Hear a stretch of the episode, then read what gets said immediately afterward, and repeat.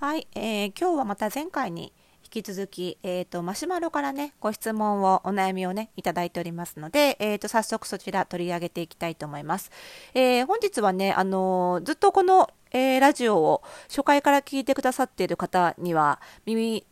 なじみ聞き覚えのあるラジオネームシナモンさんからですね以前ねあのー、えっ、と着たい服が生活に合わなくてプチプラ服着てるとか、あとはバッグがね、なんでこんなに好きなのかとかね、あの、興味深い、あのー、ご質問をくださったシナモンさんからね、久々に、えー、ご質問いただきました。読みます。えー、今回の質問は、ファッションで自信は作れるのか？です。実は先日、プライベートで夫の取引先の方から、とっても失礼なことを継続してされてしまうというトラブルがありました。私自身をものすごく軽視したり、侮辱するような言動や行為が度重なってあったのです。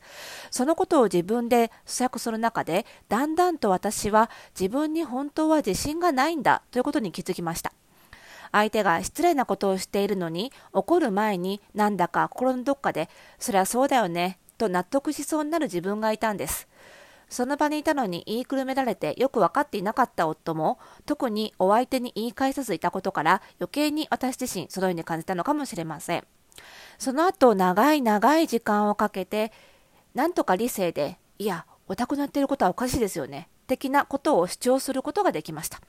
それ以降、そのお相手と会うときは国民的プチプラ服ではなく、きちんとしたお値段のスーツを着用するなど、失礼なことをされない自分になれるように、見た目から工夫したりしてみました。このことを通じて分かった私の自信が持てない性格は、ファッションやその悩みにも現れているような気がすると思い始めました。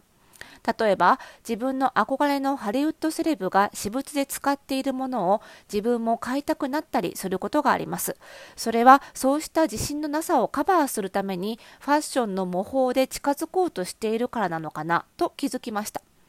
そうした真似を通じて自信が得られるなら良いのですが、ハリウッドセレブはスタイル抜群で、仕事もプライベートも充実し、実績もある反面、同じものを着用しても自分自身はなかなかかっこよくなりきれないわけで、こうしたファッションの行動では、本当の目的である自信にはたどり着けないのかなというような気もします。リサさんはファッションで自信は作れると思いますか？また憧れの人のファッションを真似ることで自信は生まれると思いますか？ご意見伺いたいですと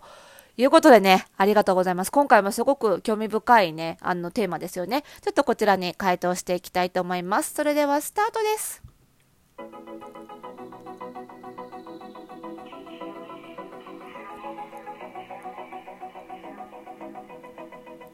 はい。ということで、本日で158回目の配信となりました、おしゃれの呪い解くラジオ。えー、この番組では、あなたに巻きつくファッションへの思い込み、イコールおしゃれの呪いをバサバサと解いていきます。服装心理学をベースに、おしゃれをもっと楽しみ、自分を変えるコツをお届けしています。お相手はパーソナルスタイリストで、日本服装心理学協会代表理事の久野里沙でございます。今日もよろしくお願いいたします。はい。えーとね、まあ、さあ、こういうのって、どうでしょうね。あの多かれ少なかれこういう自分にとって何ていうのかな。うんと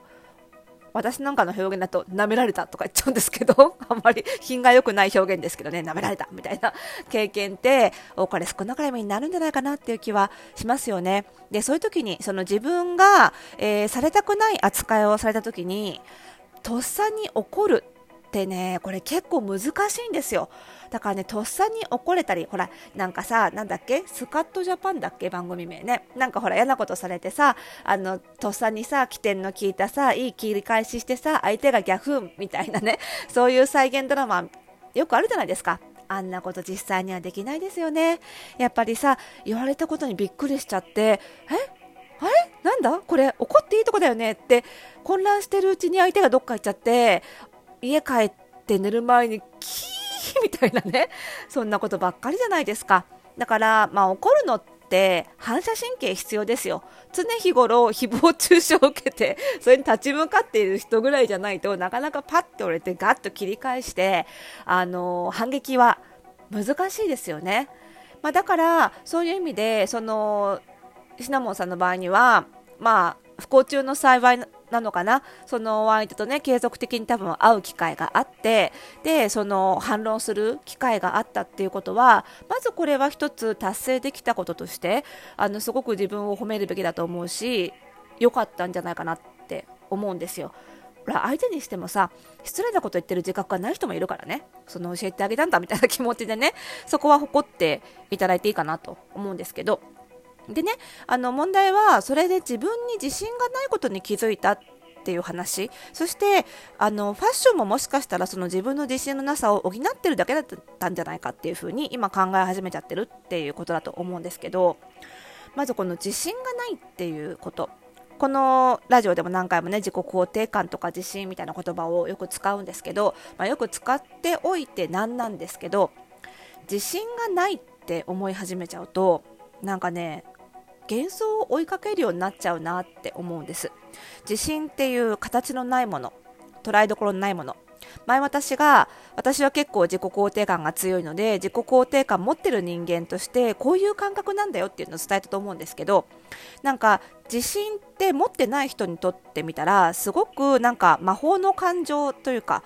あれば力がみなぎってくるなんかパワーの原石みたいな風に考えてると思うんですけどそういう感覚ではおそらくないんですよね。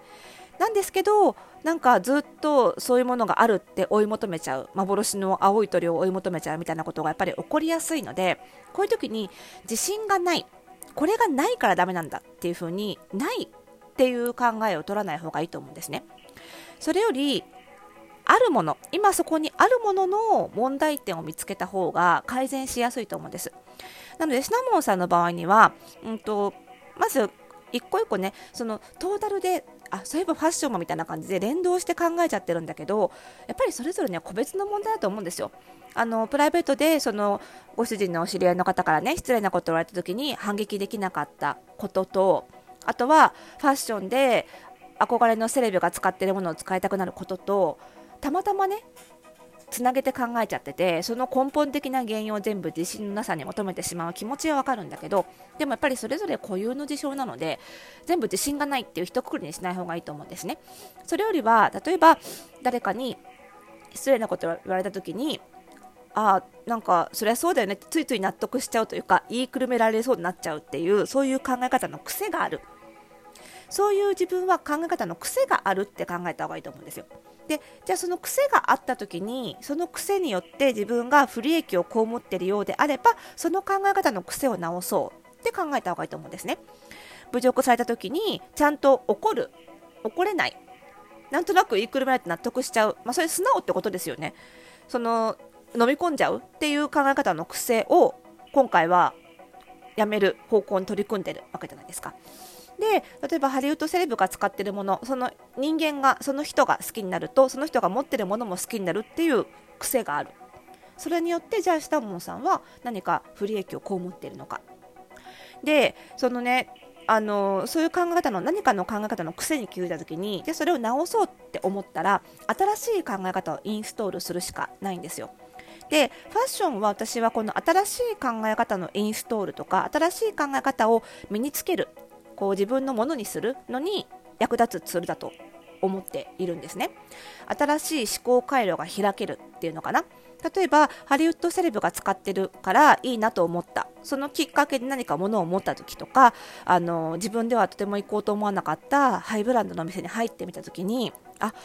いいバッグを持つとこんなになんか心がホクホクするんだとか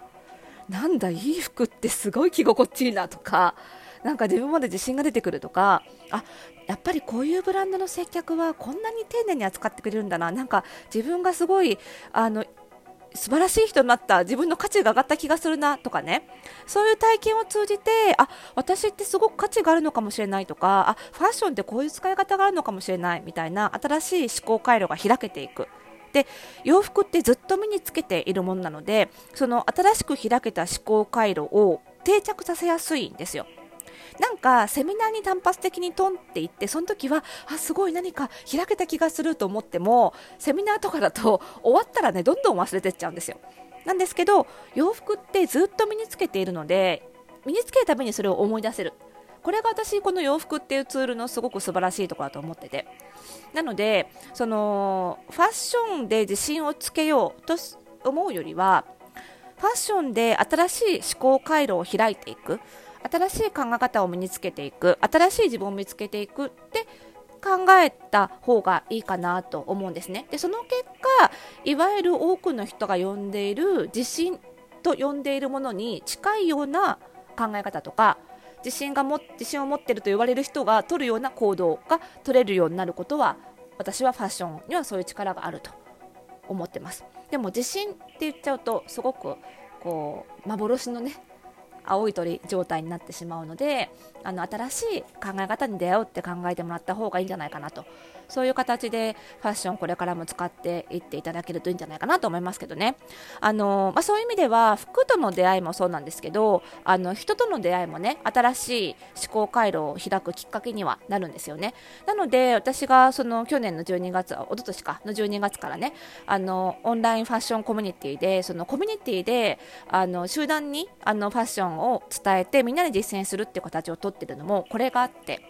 服とプラスそこに人との出会いが絡んでくるとよりこう新しい考え方がたくさんインストールされるたくさん出会えるっていうところがあってよりこうなんていうのかな考え方を変えるっていうことが加速していくんですよね。だから、あのー、そういう形でね、あのー、ファッションと人との出会いで新しい考え方っていうのはどんどん開けていくと思うので、あのー、ぜひねそんな力も体験してもらえるとね嬉しいなと思います。どうでしょうかね、シナモンさん。またご感想をお聞かせいただけると嬉しいです。ご質問ありがとうございました。はい。また皆さんからのね、ご質問も引き続き、マシュマロから受け付けておりますので、どんどんお寄せください。そしてね、このラジオは、ポッドキャストアワード2020の、えー、エントリーしておりましてね、皆さんからの投票も、えー、引き続き、ご協力をお願いしております。ぜひぜひご投票お願いします。URL は番組概要欄に貼っておきます。それではまた次回の配信でお会いしましょう。おやすみなさい。